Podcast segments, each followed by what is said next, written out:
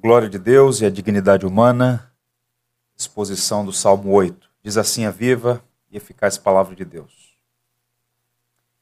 Ó Senhor, Senhor nosso, quão magnífico em toda a terra é o teu nome. Pois expuseste nos céus a tua majestade. Da boca de pequeninos e crianças de peito suscitaste força, por causa dos teus adversários, para fazeres emudecer o inimigo e o vingador. Quando contemplo os teus céus, obra dos teus dedos, e a lua e as estrelas que estabeleceste, que é o homem que dele te lembres? E o filho do homem que o visites? Fizeste-o, no entanto, por um pouco menor do que Deus, e de glória e de honra o coroaste. Desse-lhe domínio sobre as obras da tua mão, e sob seus pés tudo lhe puseste, ovelhas e bois, todos, e também os animais do campo e as aves do céu, e os peixes do mar, e tudo o que percorre as sendas dos mares. Ó Senhor, Senhor nosso, quão magnífico em toda a terra é o teu nome. Deus bendito, que a tua graça esteja sobre nós. Estamos na expectativa de ter a nossa fé nutrida no Evangelho de Jesus Cristo. O teu Santo Espírito, que é o guia e mestre da igreja, nos ilumine a mente e o coração para compreender a Sua palavra, nos habilite a colocá-la em prática para o louvor do Teu nome. Oramos assim em nome de Cristo. Amém. Apolo 11 foi a primeira nave espacial tripulada a pousar na Lua e o nome da mais famosa missão da NASA.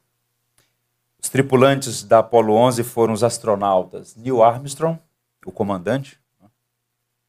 Michael Collins, o piloto do comando, e Edwin Buzz Aldrin Jr., piloto do módulo Lunar. Em 20 de julho de 1969, o módulo lunar Eagle pousou na Lua, tripulado por Armstrong e Aldrin.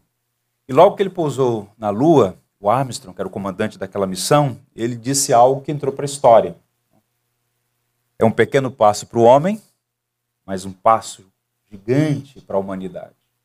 Mas ele disse outras coisas que nem sempre são lembradas, dentre as quais eu queria compartilhar com vocês. De repente, eu notei aquela pequena e bela ervilha azul era a terra. Eu levantei meu dedão e fechei um olho, e o meu dedão cobriu totalmente a terra. Eu não me senti um gigante, não me senti muito grande. Pelo contrário, me senti muito, muito pequeno. O seu amigo, que também estava com ele, Buzz Aldrin, cristão evangélico, muito piedoso, recitou algumas passagens bíblicas na lua, dentre as quais João 15. Eu sou a videira verdadeira, vós sois o ramo. Se eu permanecer em vós e vós em mim, dareis muito fruto, porque sem mim nada podeis fazer. Ele celebrou a ceia na lua. Os astronautas deixaram uma lâmina de ouro com as palavras do Salmo 8. Ó Senhor, Senhor nosso, quão magnífico em toda a terra é o teu nome.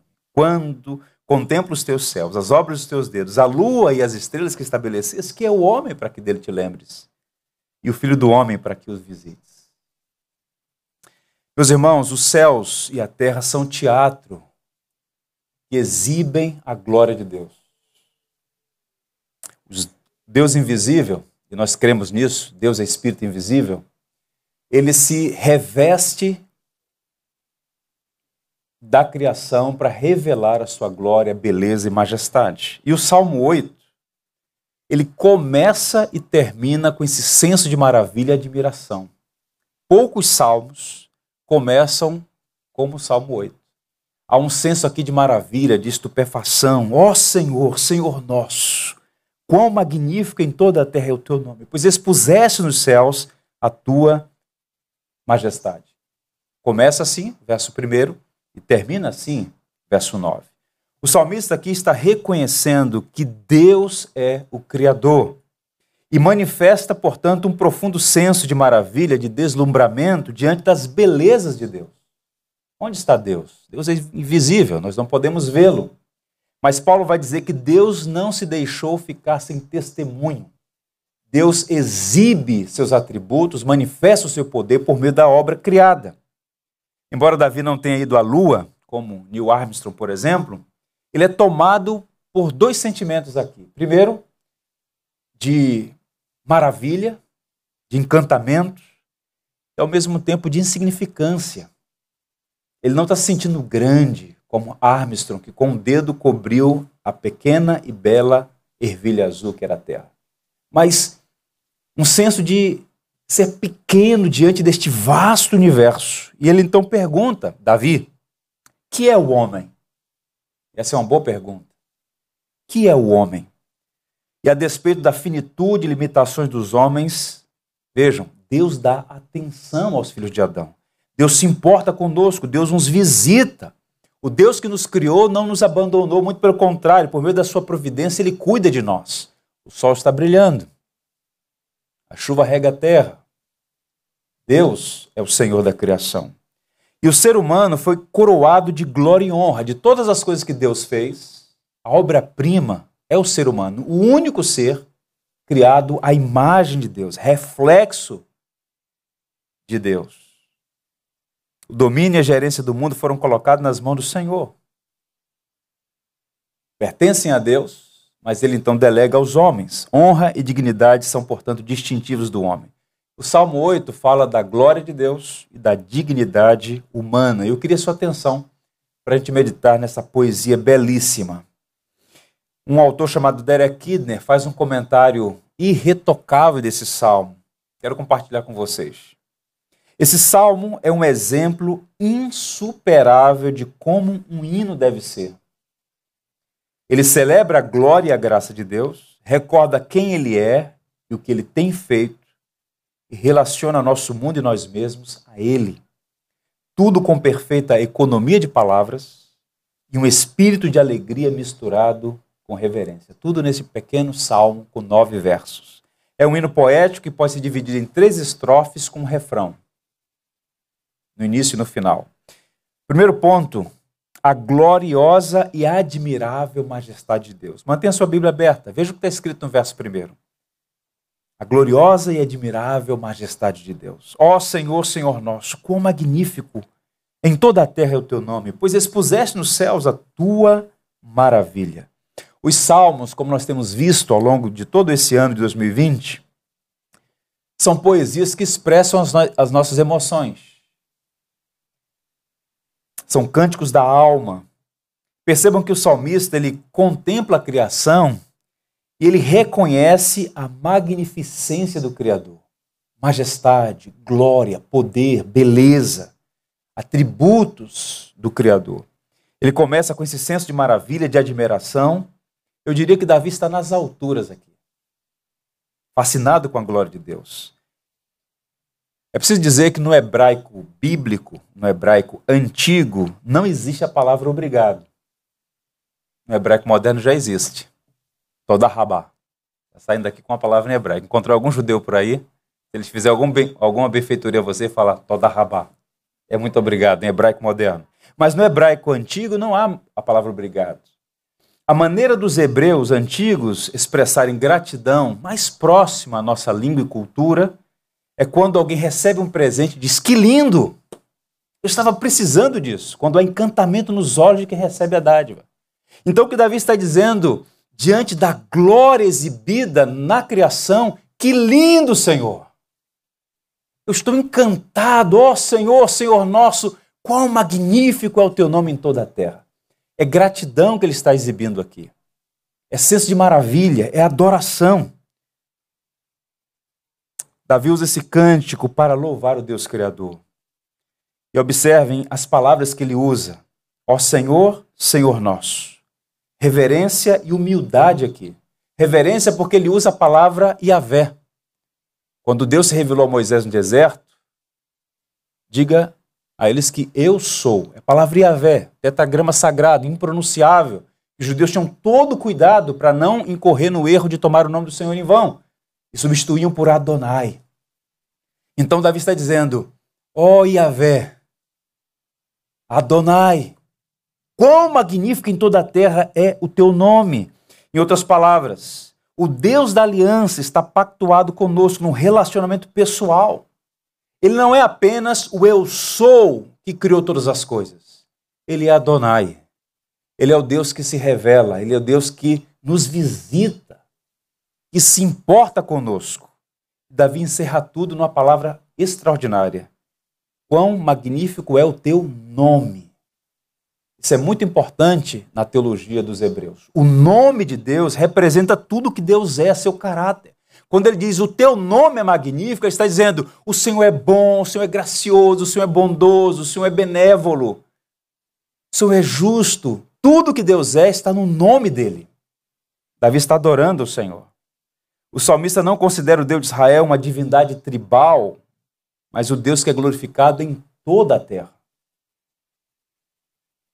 Estava estudando durante a semana esse texto e lembrei de uma canção antiga.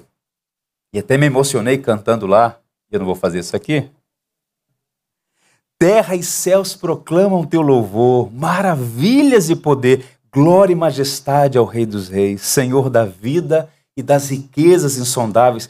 Quão magnificente é o teu nome, ó Senhor. Nos inclinamos e te adoramos porque és digno, és vencedor. Venceste a morte e da vida és Senhor. O nome de Deus é magnífico e ele é glorificado tanto na terra quanto nos céus. E os céus escolheu Deus, o lugar para exibir a sua majestade. É uma espécie de vitrine a criação, de fato, é o teatro da glória de Deus. E nós não podemos perder de vista esse senso de maravilha. Amanhã será o aniversário de 148 anos de uma carta muito especial que saiu aqui do interior de São Paulo com destino à Virgínia, cidade de Richmond. 12 de outubro de 1872. Os batistas americanos, que à época viviam no interior de São Paulo, uma pequena igreja, fundada no dia 10 de setembro de 1871, 23 americanos, que saíram dos Estados Unidos por conta da guerra civil. Eles, pastor Richard Ratcliffe, reuniu a igreja e entendeu que havia uma missão a ser feita no Brasil. À época só tinha uns 10 milhões de brasileiros. Ele então escreveram uma carta registrada em ata solicitando à junta que enviassem missionários para o Brasil. Nove anos depois, chegou ao Rio de Janeiro um casal, William e Anne Bagby, jovens. Ele tinha 23 anos de idade. 2 de março de 1881, quando ele chegou aqui no Porto do Rio de Janeiro, quando ele entrou na Baía da Guanabara, que ele viu a cidade do Rio de Janeiro. A Bahia lindíssima. As montanhas singulares do Rio de Janeiro, cobertas pela Mata Atlântica. Ele ficou encantado. E antes de ir para Santa Bárbara do Oeste, depois para Campina, onde eles se prepararam, ainda no porto, ele recitou o Salmo 8. Ó oh, Senhor, Senhor nosso, quão magnífico é o teu nome em toda a terra, pois expuseste nos céus a tua majestade. A impressão deles deve ser a nossa, a beleza neste mundo criado por Deus. A criação é belíssima, ela dá testemunho de Deus, nos inspira, nos inspira a louvá-lo. E os poetas hebreus, dos quais Davi é o principal, o maior. Eles reconheciam essa majestade. Eles adoravam a Deus. O caráter de Deus é visto no mundo criado. O mundo inteiro manifesta essa glória. Eu queria a atenção de vocês para destacar duas coisas, ainda nesta primeira parte da reflexão. No que tange à criação, há duas coisas que nós não podemos perder de vista, que devemos tomar cuidado, muito cuidado. Primeiro, perder de vista a beleza do mundo criado empobrece a nossa adoração.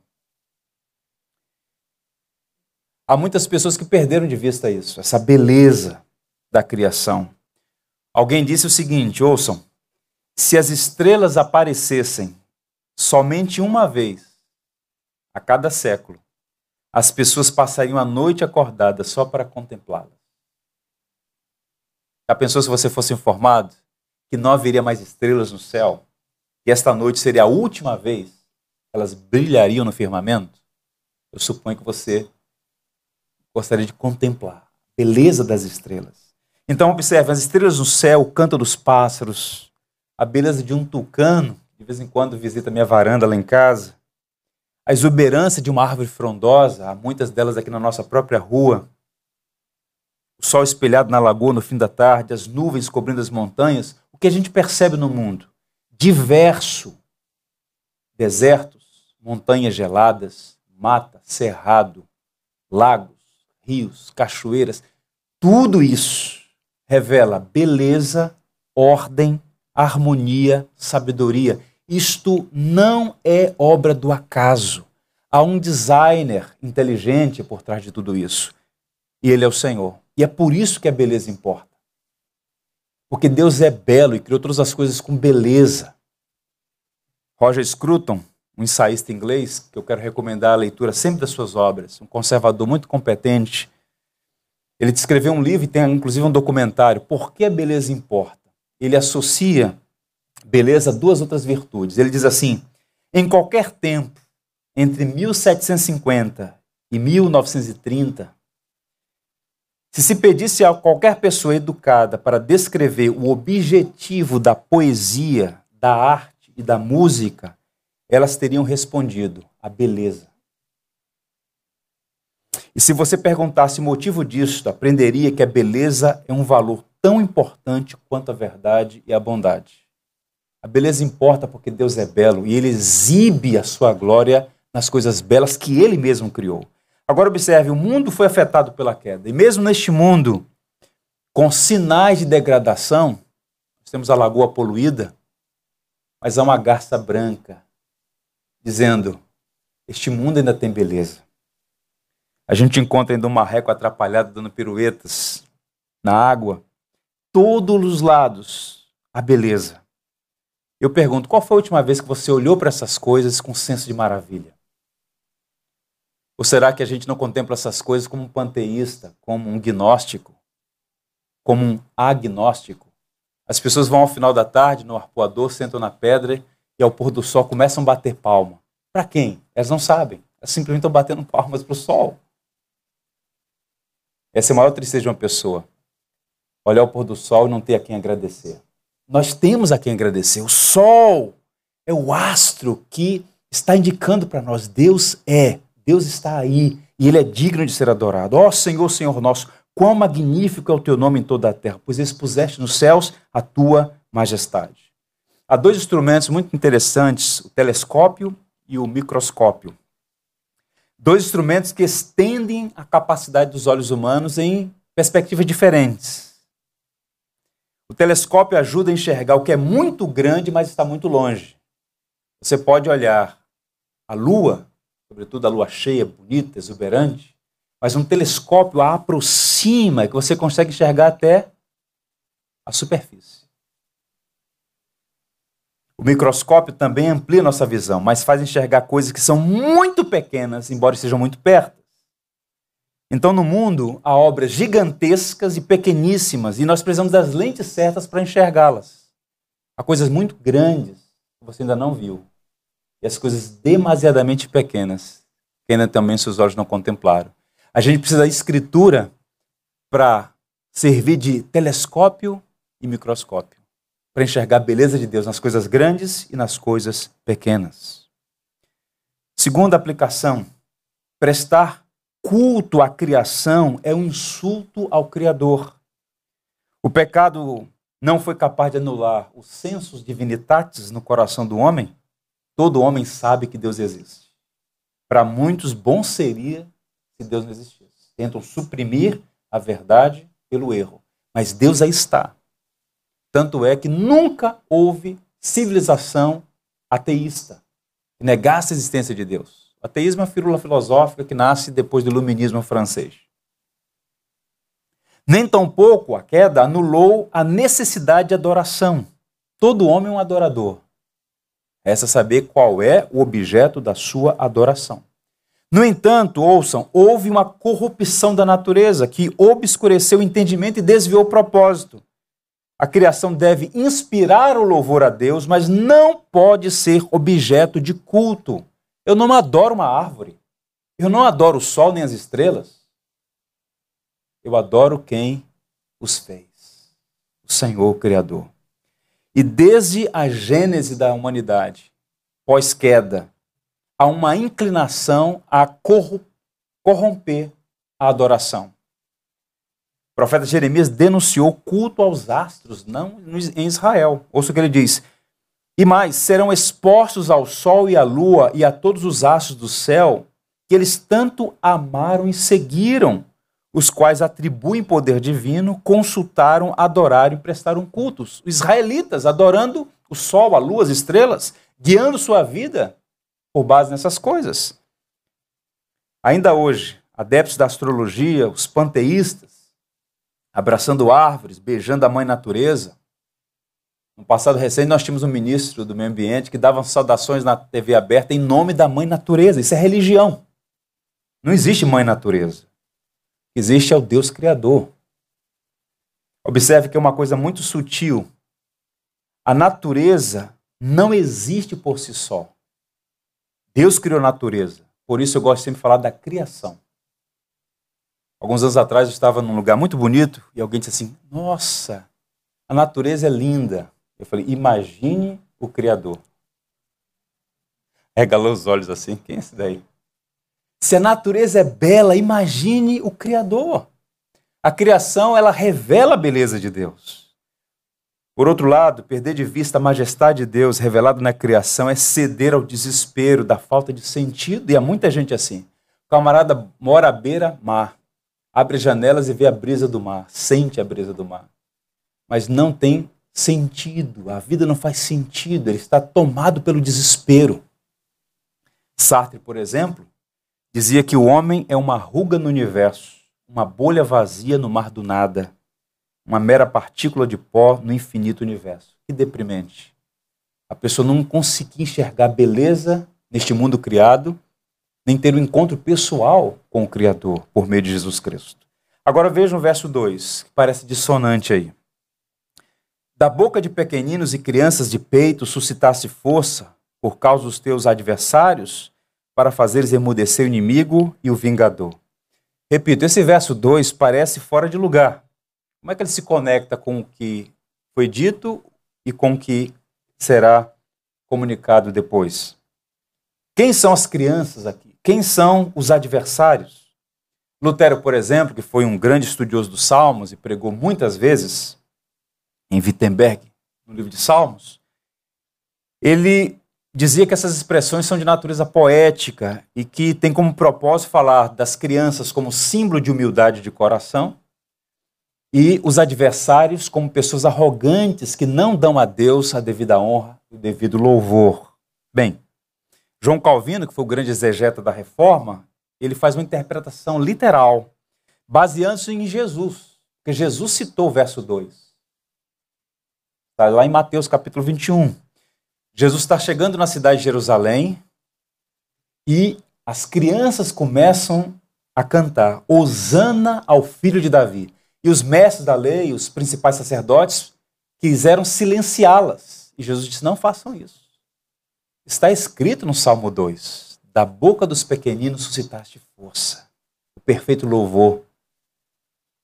E são, é esse louvor genuíno que emudece, silencia os arrogantes. Em outras palavras, os pequeninos e até mesmo os que mamam no peito, porque é uma distinção aqui: crianças e os que mamam no peito. As crianças que já conseguem se movimentar e aquelas que estão nos braços da mãe podem louvar a Deus e assim silenciam inimigos críticos. Alguém disse: seus louvores são entoados nas alturas, mas também são cantados de modo aceitável no berço e no quarto das crianças. Deus é adorado pelas crianças pela simplicidade delas, pela maneira como elas conseguem enxergar beleza nas coisas. Lembre, por exemplo, do choro de Moisés. Como isso ilustra bem esse Salmo 2, Salmo 8, verso 2. Moisés é colocado num cesto, rio Nilo, e a mãe então o entrega ao rio. Vocês conhecem a história. E a criança começa a chorar. E aquela criança que está chorando ali, naquele berço improvisado, naquela jangadinha improvisada, frágil, é um estandarte do poder de Deus. Em que sentido? Um menino indefeso e frágil num cesto descendo do rio Nilo havia sido predestinado para submeter o orgulhoso Egito aos desígnios de Deus.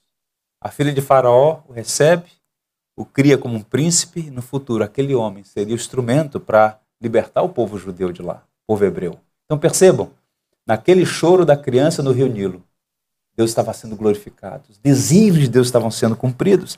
Deus está invertendo os padrões deste mundo. Uma frágil criança, Deus pode suscitar uma grande força. Eugene Peterson, numa paráfrase do verso 2, ele diz assim: como é que ele interpreta o verso 2? Crianças de peito balbuciam refrões a teu respeito. Crianças de colo cantam em alta voz abafando a fala dos inimigos e silenciando a conversa fiada dos ateus. Deus escolheu fazer assim, para que o nome dele seja glorificado. Você se lembra quando Paulo escreveu, por exemplo, aos Coríntios? E aquela ainda era uma igreja eivada de erros morais, perspectivas teológicas difusas e cheio de orgulho, muitos daqueles irmãos. E Paulo então lembra aquela igreja algo importante. Deus escolheu as coisas loucas do mundo para envergonhar os sábios e escolheu as coisas fracas do mundo para envergonhar as fortes. E Deus escolheu as coisas humildes do mundo e as desprezadas e aquelas que não são para reduzir a nada as que são, a fim de que ninguém se vanglorie na presença de Deus. Então Deus é glorificado pelo canto das crianças, pelo balbuciar de um bebê. Deus é glorificado. Ali, um sinal da vida. Enquanto muitos homens, embora alguns capazes, inteligentes, se comportam como adversários e inimigos de Deus, recusando dar a Deus o que lhe é devido, a honra, a glória e louvor, porque de fato ele criou todas as coisas. A segunda estrofe, nós vamos chamar de santa perplexidade diante da glória de Deus. Observe a partir do verso 3. Quando contemplo os teus céus, obra dos teus dedos, e a lua e as estrelas que estabeleceste, que é o homem que dele te lembres? e o filho do homem que o visites. Observe que o salmista cita a lua, as estrelas, que pode indicar que ele estivesse meditando sobre a majestade de Deus em uma noite estrelada. O poeta, assim como um pintor, por exemplo, ele se inspira no que ele vê. Muitas vezes Davi dormiu sob as estrelas do céu enquanto cuidava das ovelhas do campo. Os montes de Belém né, onde Davi nasceu e foi criado, serviu para ele como uma grande escola de teologia ao ar livre. O céu, a lua e as estrelas foram seus professores. E Davi aprendeu pelo menos duas grandes lições que compartilha conosco nesse salmo. Primeiro, o homem pode ser iluminado pela verdade enquanto contempla as obras de Deus na criação. Então, observe, ele está olhando o céu, numa noite estrelada, ele fica impactado com o que ele vê não é fruto do acaso, de uma explosão cósmica, de uma força cega impessoal. Ó oh, Senhor, Senhor nosso, quão magnífico em toda a terra é o teu nome, a tua glória e majestade estão exibidas no céu. A gente chama isso de revelação natural, que dá testemunho de Deus. Eu disse aos irmãos que Paulo, aos Romanos, no capítulo 1, diz isso: os atributos invisíveis de Deus, bem como seu eterno poder, claramente são conhecidos, são revelados na criação que é o teatro, lugar onde Deus exibe seus atributos. Então, o universo é o resultado dessa decisão de dar-se a conhecer por meio das obras criadas e assim revelar a sua glória.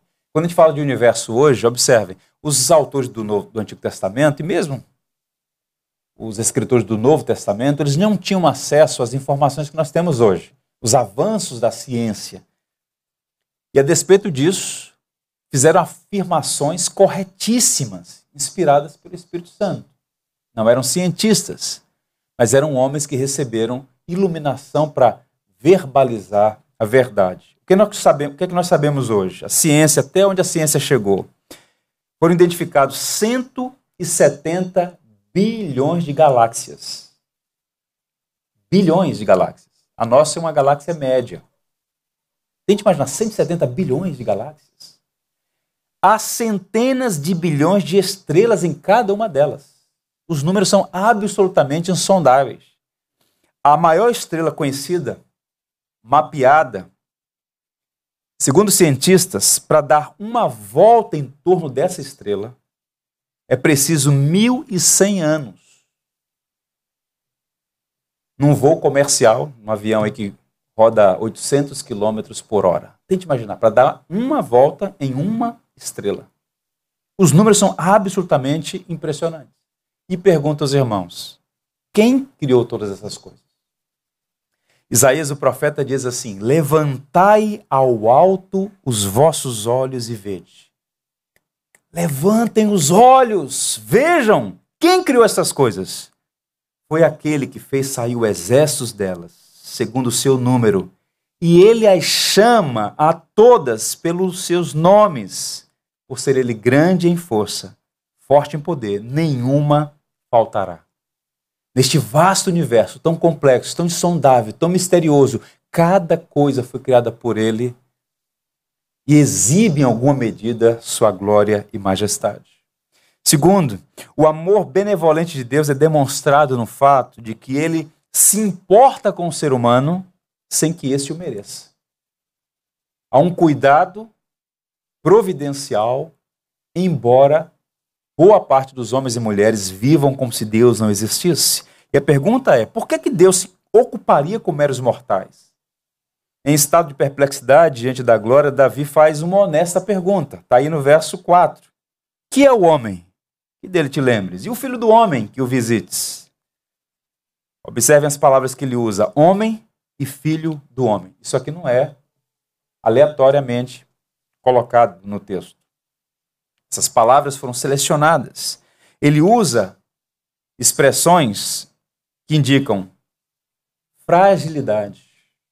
Reforça, realça a noção de fragilidade. Enosh e Ben Adam, homem e filho do homem. Que é o homem? Em outras palavras, nada.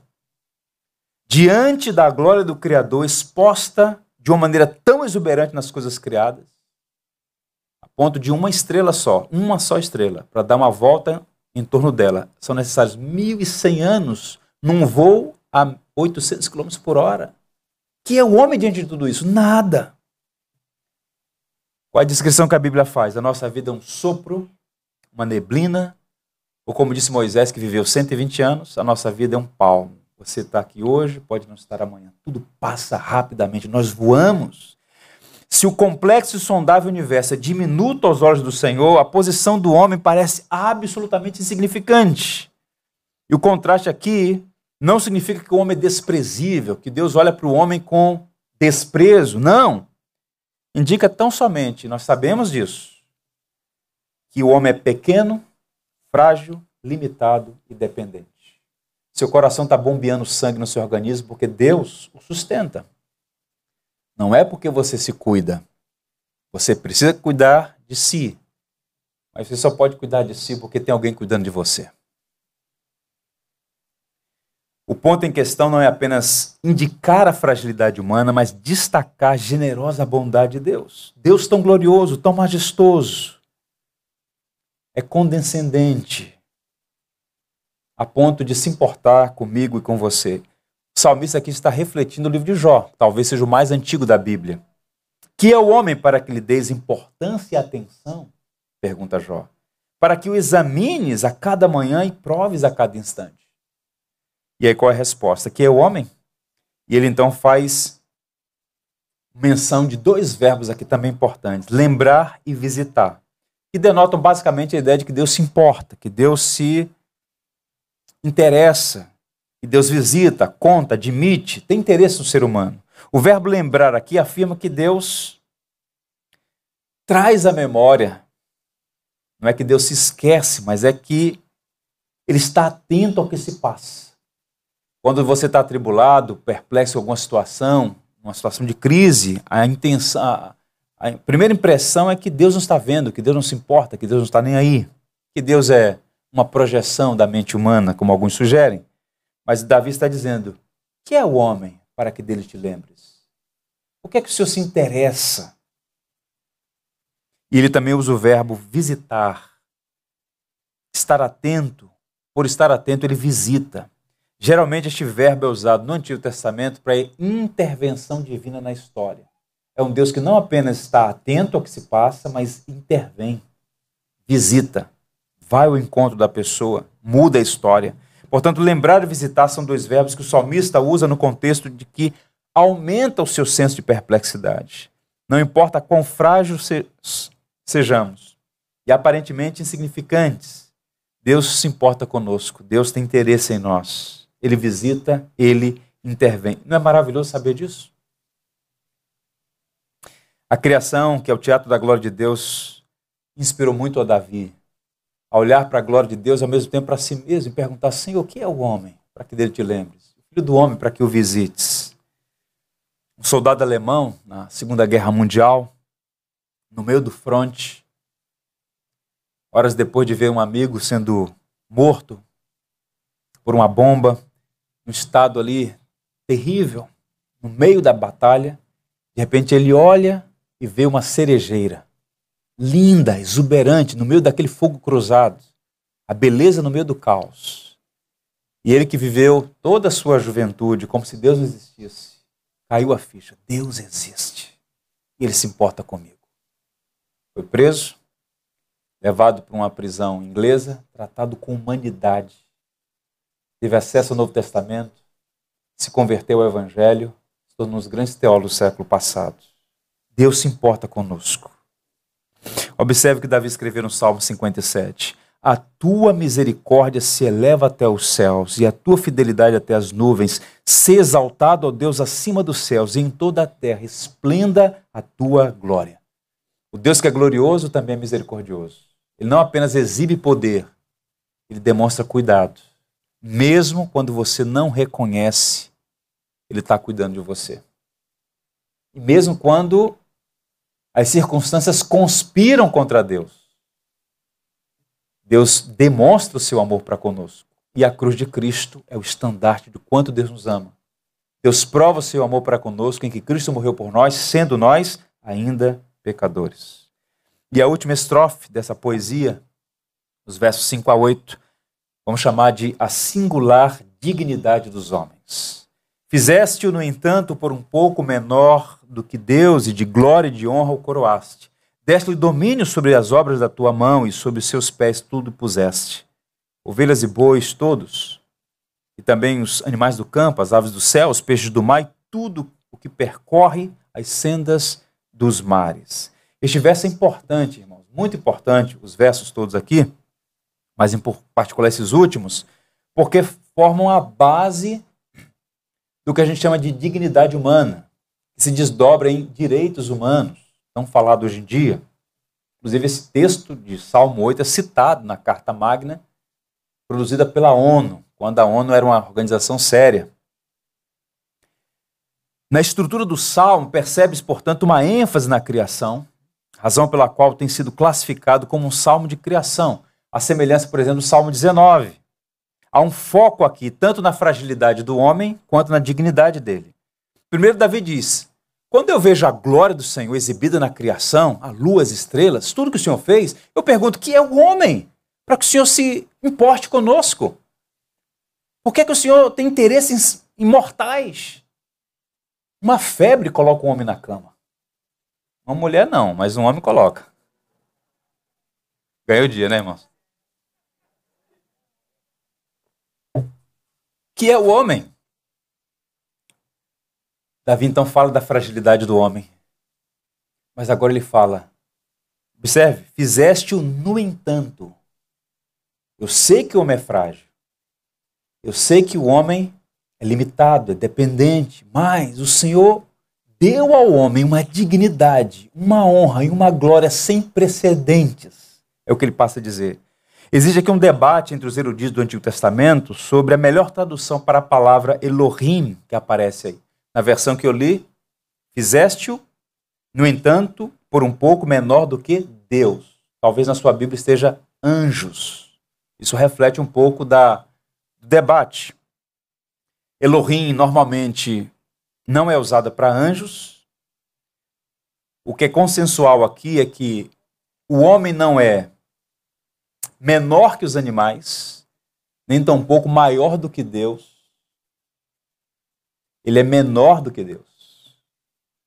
Há um paradoxo nessa passagem. Ele fala da insignificância dos homens, mas também da dignidade humana. O homem foi criado um pouco menor do que Deus, ou um pouco menor do que os anjos, mas a ideia aqui é que existe dignidade, existe honra. Não obstante sermos frágeis, limitados, criaturas feitas do pó, somos portadores da imagem de Deus. Veja, por exemplo, irmãos, quantas aplicações podem ser feitas a partir dessa verdade.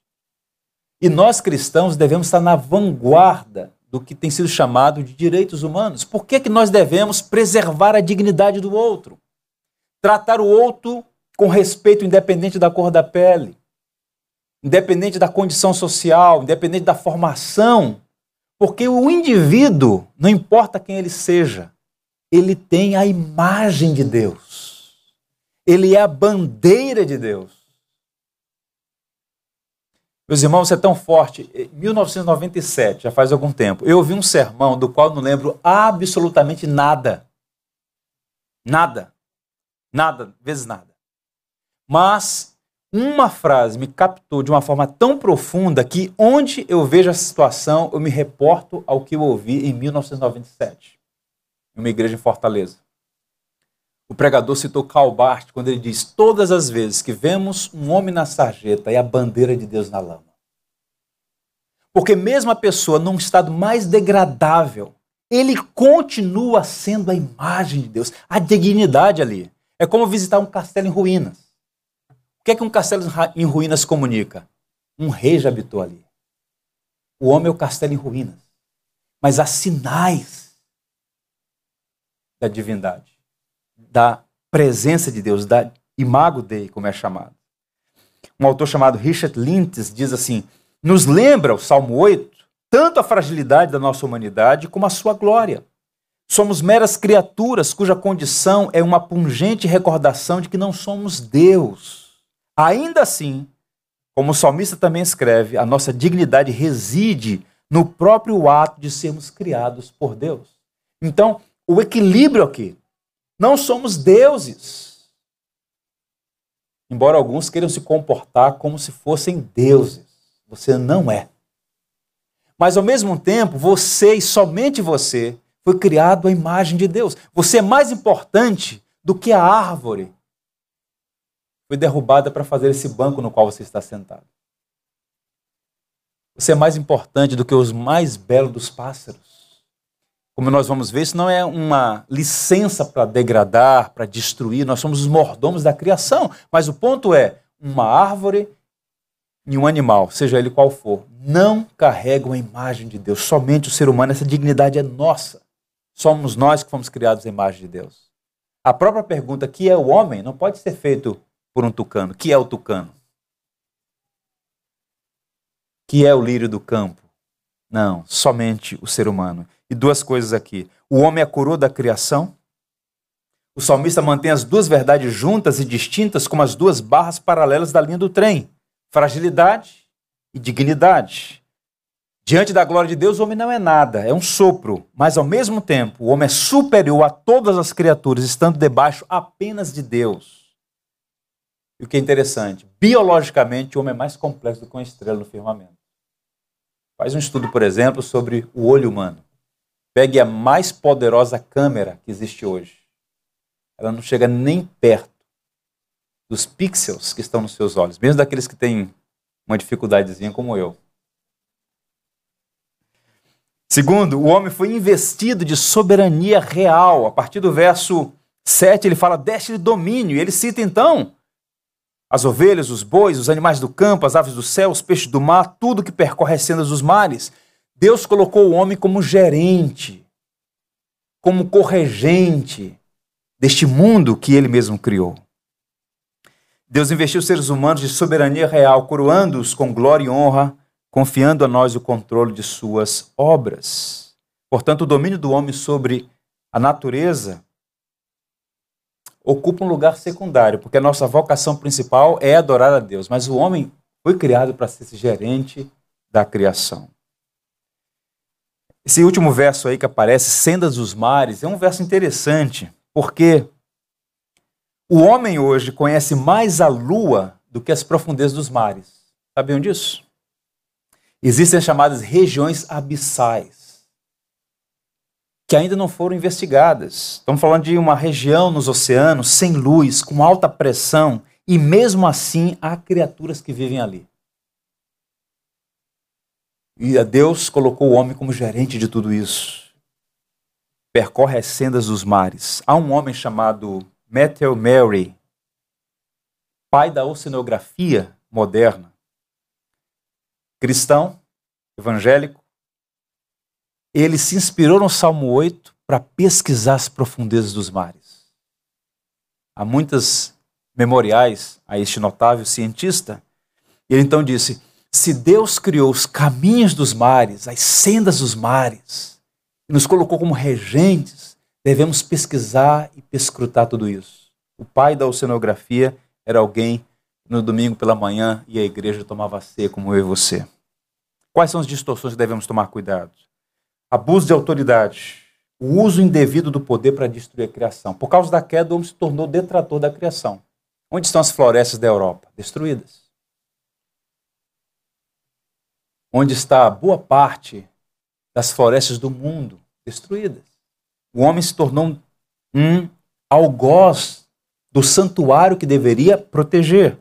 Portanto, nós como cristãos devemos estar na vanguarda da proteção da criação, não como um, um culto, não como fazem os pagãos e os naturalistas, mas como alguém que entende que Deus nos colocou para fazer o trabalho de gerência, de cuidado, como bons mordomos. Isso não deve, a doutrina da criação, ser justificativa para abusos. Segundo, o declínio da autoridade. Alguns movimentos ideológicos pregam a igualdade entre homens e animais, numa clara tentativa de minar a regência do mundo. O que mais tem hoje são pesquisas apontando que você e um gato têm o mesmo valor diante de Deus. Que absurdo é esse? Adoração a animais. Chesterton dizia que onde quer que haja adoração a animais, ali haverá sacrifício humano. Você pode ter um animal de estimação, você pode ter toda a afeição por ele, cuidado por ele, isso é bonito, inclusive. Mas somente o ser humano foi criado à imagem de Deus. Não podemos atribuir divindade a um animal, por exemplo. Eu quero encerrar, irmãos, lendo um texto da carta aos Hebreus, porque o Salmo 8, ele é muito citado no Novo Testamento. Jesus citou em Mateus, o autor aos Hebreus duas vezes, Paulo na carta aos Coríntios e na carta aos Efésios. E qual é a leitura que tem feito, sido feita do Salmo 8? Cristo no Salmo 8. Uma leitura messiânica desse salmo sugere que alguns versos apontam para Jesus, o filho de Davi.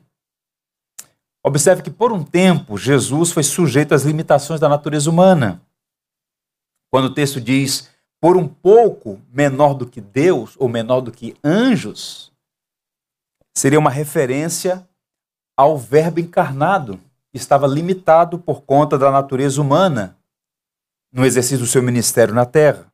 E Jesus, então, como último Adão, como segundo Adão, ele então na sua ressurreição, ele é assunto aos céus, revestido de glória e majestade, ele é o arquétipo deste homem que restaura o domínio da criação.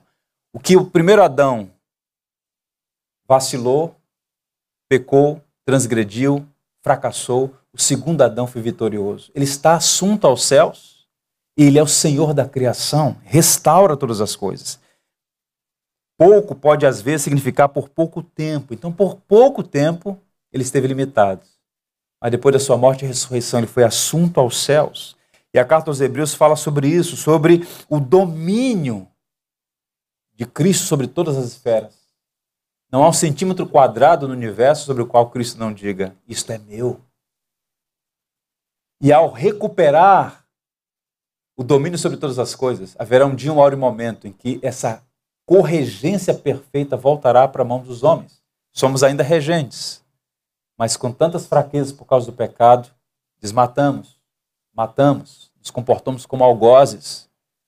Mas o nosso precursor, Cristo, o segundo Adão, ele restaurou o seu domínio sobre todas as coisas. E Paulo diz que ele destruiu a morte por sua ressurreição, e nós aguardamos o dia, a hora e o momento em que toda a criação será redimida do cativeiro. Paulo diz que os filhos de Deus aguardam, gemendo, a libertação do cativeiro.